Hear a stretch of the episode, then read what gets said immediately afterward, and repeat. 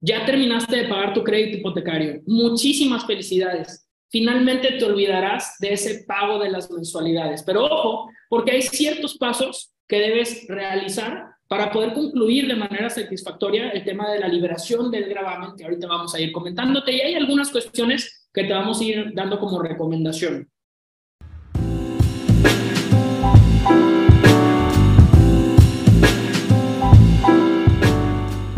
Te saluda de nueva cuenta Daniel Chavarri del equipo de Finance, asesores hipotecarios profesionales. Te recuerdo que nuestro equipo somos brokers hipotecarios, tenemos 16 años ayudando a nuestros clientes a comparar entre diferentes instituciones financieras para poder elegir el crédito hipotecario más adecuado.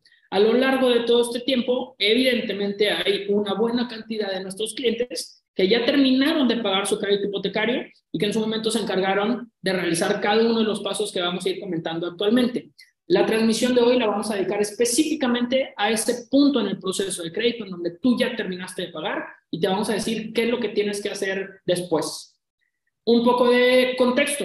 Te recuerdo que toda esta séptima temporada la hemos estado dedicando al recorrido que lleva una persona cuando quiere comprar una propiedad si quieres ver algunos de los videos, llevamos de manera cronológica cada uno de los pasos que debes de seguir, desde lo que tienes que hacer previo a animarte a dar ese paso de la compra, ordenar tus finanzas, revisar tu capacidad de pago, tener en orden tu buro de crédito, comparar con varios bancos, todo lo que tienes que hacer previo. Y luego te fuimos acompañando para que puedas comparar y decidir qué banco te conviene, qué es lo que se pide para la etapa de autorización, qué es lo que sucede con la etapa de avalúo, qué es lo que sucede en la tercera y última etapa, que es el proceso de escrituración. La semana pasada hablamos de algunas recomendaciones. Una vez que ya firmaste las escrituras de tu crédito, ese capítulo está buenísimo, espectacular, como muchos otros capítulos o episodios de lo que hemos visto. Si quieres darle un vistazo, checa en nuestro canal de YouTube o en nuestro Facebook o si nos estás escuchando en Spotify, vete algunos capítulos hacia atrás si tienes alguna duda de alguna parte de ese recorrido. Ahora, con todo eso dicho, en todo ese recorrido ya llegamos la semana pasada hasta el punto en que firmaste escrituras y te dimos recomendaciones después de la firma. Hoy estamos en el último paso, que es, ya pasaron algunos meses o años, en algunos casos, muy seguramente, y ya terminaste de pagar tu crédito hipotecario. ¿Qué es lo que hay que hacer? De eso vamos a hablar el día de hoy. Si no nos sigues todavía, te invitamos a suscribirte a nuestro canal, darle like a estos videos y estar al pendiente de nuestras siguientes transmisiones. Y sin más, ahora sí vamos a hablar del tema que nos corresponde hoy. Pero antes de hablar de los pasos, quiero hacer algunos comentarios que también son muy importantes para ahora sí llegar a donde queremos llegar. Primera anotación recordatoria importante. Recuerda que cuando tú firmaste una compra de una propiedad, a pesar de que hubiera sido con, con un crédito hipotecario, utilizando un crédito hipotecario, la propiedad desde el día uno, desde que firma las escrituras ante un notario, la propiedad es tuya. Desde ese momento es tuya, aunque te falten 5, 10 o 15 o 20 años para terminar de pagar, la escritura dice que la propiedad ya es tuya. Pero ojo, porque esa escritura se le anota que hay un crédito hipotecario. Y ante el registro público se hace lo conocido como una anotación de gravamen, que no quiere decir otra cosa más que esa propiedad queda en garantía y en caso de incumplimiento, el banco podría entonces realizar alguna demanda para tratar de recuperar ese dinero o hacerse de la propiedad que quede en garantía. Entonces, nota importante, la casa es tuya, aunque falte todo ese tiempo para terminar de pagar, pero hay una anotación de gravamen. ¿Por qué esto me va a servir? Porque una vez que terminas de pagar, mucha gente dice, ahora sí la casa ya es mía. Falso, la casa ya era tuya. Lo único que hay que hacer es liberar esa anotación de gravamen y de eso vamos a hablar. Em, segundo tema, no es una obligación liberar ese gravamen. Sin embargo, es una grandísima recomendación que te vamos a dar. ¿Por qué? Porque una anotación de gravamen te puede estorbar si más adelante tú quieres hacer algo con esa propiedad donarla, heredarla, venderla, cualquier cosa que quieras hacer con esa propiedad. Si no eliminaste esa anotación de gravamen, te va a estorbar. Y puede ser que en algún momento incurras en un escenario en donde tienes que vender la propiedad con urgencia y si hay esa anotación, eso te va a estorbar y te va a postergar el tiempo de tu venta o de tu donación, dos, tres, cuatro meses, que en ese momento y en ese escenario, pues era lo último que tú querrías. Entonces, La sugerencia, aunque no es una obligación, es que en cuanto termines de pagar ese crédito, te des el tiempo para liberar el gravamen con los pasos que te vamos a decir. Es una sugerencia muy importante para que evites contratiempos más adelante. Ahora sí, sin más, vamos a ir anotando paso por paso. Esta va a ser una transmisión súper rápida y vamos a comentar los pasos en lo general. Ojo, cada una de las instituciones puede tener algún paso que difiera ligeramente un banco de otro, pero todos en general van a llevar más o menos este procedimiento. Lo primero que te sugerimos hacer es revisar, aquí, revisar el saldo de tu crédito antes de realizar el último pago, porque a veces resulta ser que vas a terminar de pagar el crédito no necesariamente porque transcurrieron los 10, 15 o 20 años, sino porque a lo mejor te va a caer en estas fechas un aguinaldo, un bono, una venta de alguna propiedad, cualquier cosa, y entonces puede darse el caso en que tú quieras realizar el pago fuerte o un pago fuerte para liberar ese drama. Lo primero que te recomendamos hacer, por lo tanto, es revisar saldo. ¿Cómo lo puedes revisar? Lo puedes revisar en el estado de cuenta más reciente que tengas o mi sugerencia es que contactes atención a clientes de tu banco y les digas específicamente que quieres saber cuánto es el monto que se debe o cuál es el saldo que se tiene que pagar para dejar el saldo en cero. Eso sería lo primero, revisar cuánto es lo que hay que pagar, qué saldo es el que te queda. El segundo es bastante obvio, que es realizar el pago. Ya que te dijeron cuánto hay que pagar para dejar el saldo en ceros, por supuesto que el siguiente paso puede sonar muy obvio, es realizar el pago de ese saldo. ¿Cómo se hace normalmente en las instituciones? Te van a pedir que tengas el dinero suficiente en la cuenta de débito o cheques en la que manejas tu crédito hipotecario y luego tú vas a instruir para que de ahí jalen ese dinero y dejen tu saldo en cero. Que esto me lleva justo al siguiente punto, que es, ya revisaste saldo, ya revisaste el pago. Ahora toca asegurar saldo en cero.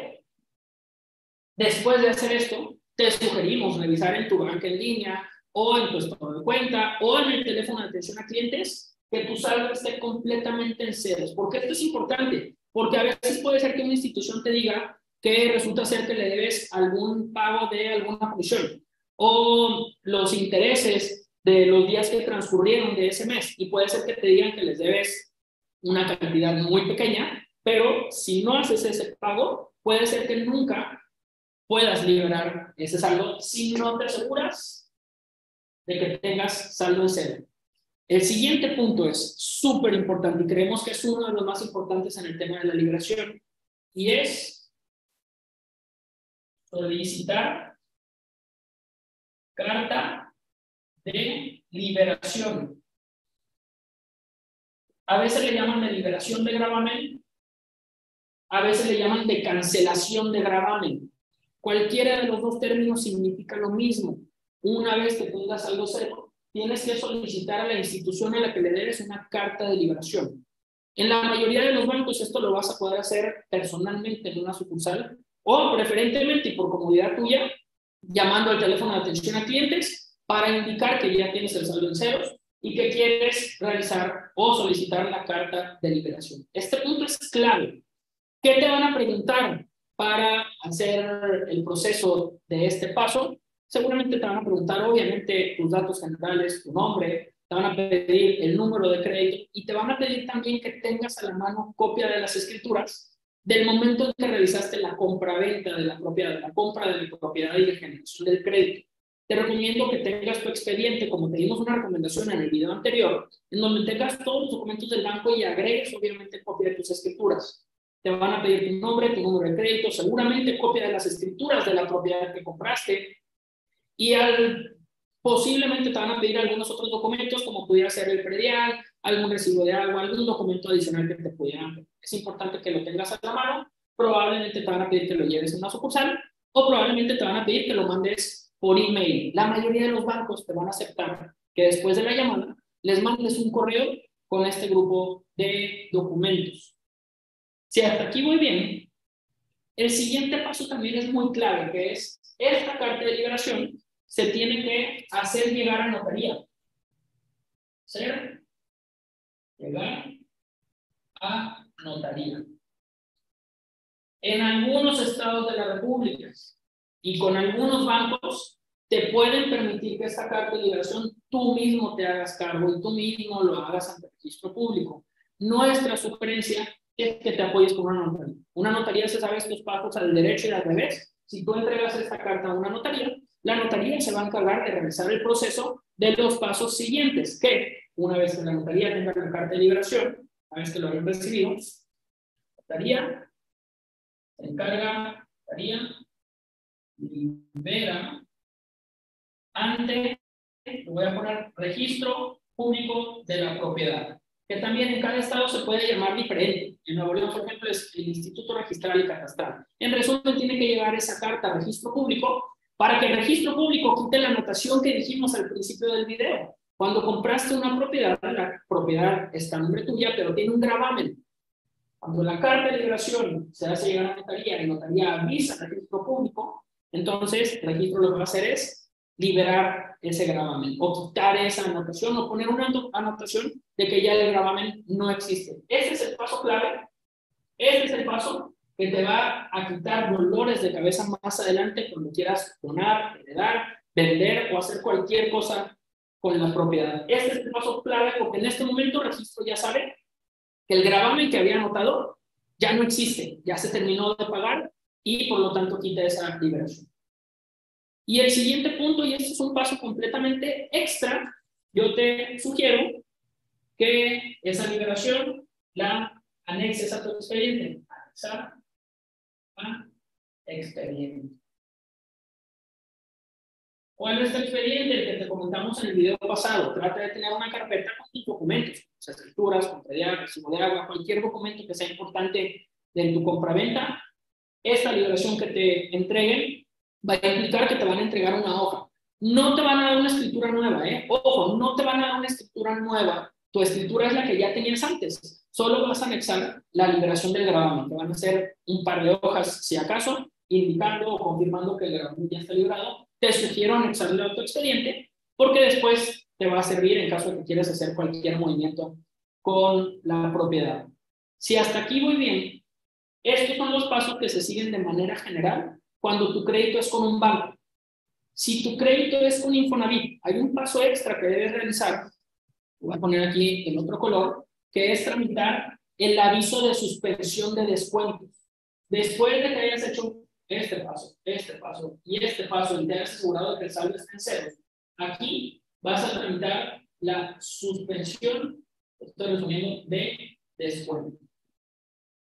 ¿Qué quiere decir esto? Si te acuerdas y tu crédito es Infonavit, las mensualidades de tu crédito Infonavit se van descontando cada que te realizan un pago de nómina, cada semana, quincena o mes, o si vas el pago, te van descontando una parte de tu ingreso para pagar el crédito del banco.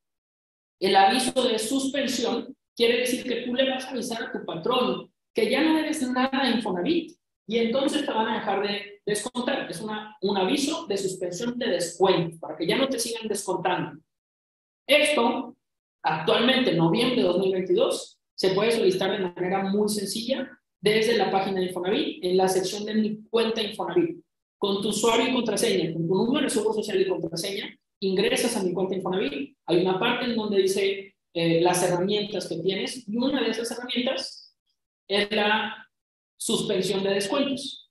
Y luego, para solicitar una carta de declaración, ya que estamos en temas de Infonavit, esa carta de cancelación también la puedes sacar desde mi cuenta Infonavit en el portal. Entonces, esto lo puedes avanzar de manera electrónica desde el portal del instituto. Aviso de suspensión y luego la carta de cancelación de gravamen.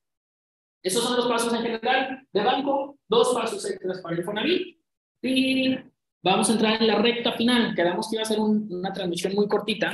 Le quiero compartir algunas recomendaciones finales. Acuérdate que toda esta información espero que sea de tu utilidad. Ayúdame a darle like y a compartir con alguien que sepas que está a punto de terminar su crédito o guárdalo en tus favoritos para cuando se dé el caso de que ya vayas a terminar de pagar. Pero antes de esto me voy con una sección también muy importante, un bloque que quiero darte con algunas recomendaciones o algunos comentarios extras.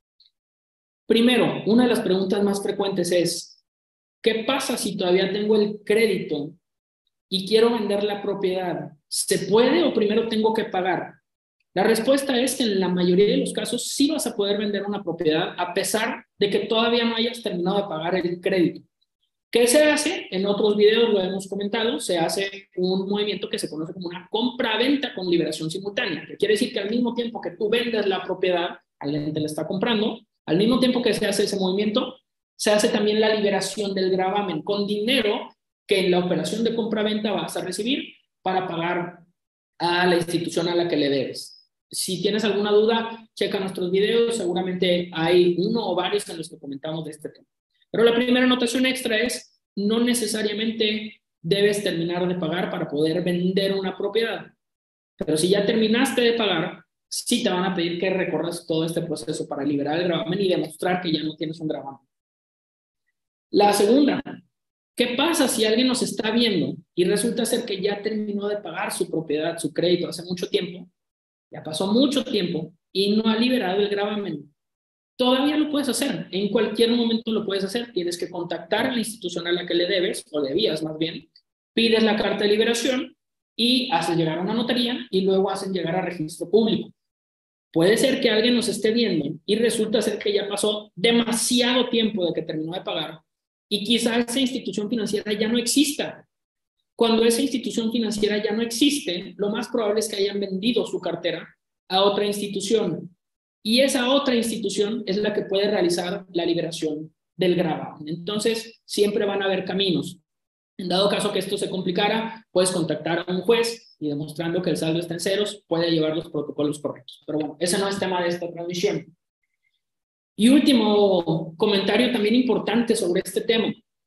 A veces nos preguntan, ¿este proceso tiene un costo? Sí, sí tiene un costo. Usualmente una notaría te va a cobrar por el proceso de liberación de gravamen. También te van a cobrar ante registro público por los gastos de derechos de esa liberación. Entonces sí va a haber un costo. No quisiera hablar en este momento de montos, puesto que depende de la institución y del Estado de la República en donde nos estés viendo y depende obviamente de lo que suceda en el futuro. Hoy estamos en noviembre de 2022, hoy sí tiene un costo. A grosso modo y haciendo un margen muy amplio, te podría comentar que esto debe costar entre mil y quizás hasta siete mil pesos mexicanos más o menos. Noviembre de 2022. Si nos estás viendo en una fecha posterior, pues habría que ver qué es lo que sucede en, en ese momento. Y bueno, sin más, entramos a la recta final. Voy a cerrar el programa, el episodio. De nueva cuenta, si nos estás viendo y terminaste de pagar tu crédito, te felicito. Es uno de los momentos más importantes en la vida de una familia y de una persona el hecho de terminar de pagar su hipoteca y olvidarse de esa mensualidad. Te felicito muchísimo. Sigue los pasos que acabamos de ver en este episodio. Como acabo de decir, espero que este video te haya servido. Ayúdanos a darle like, a compartir y les agradecemos muchísimo por acompañarnos en esta séptima temporada. La dedicamos a todo el recorrido con la transmisión del día de hoy. Terminamos esta séptima temporada en algunas semanas estaremos anunciando la siguiente temporada y la temática que vamos a estar utilizando. Les agradezco muchísimo. Me quedo unos minutos más con la gente que nos esté viendo en vivo para resolver dudas o mandar saludos. Y voy a despedir la transmisión para quienes nos estén viendo o escuchando en repetición. Excelente tarde a todos y muchos saludos.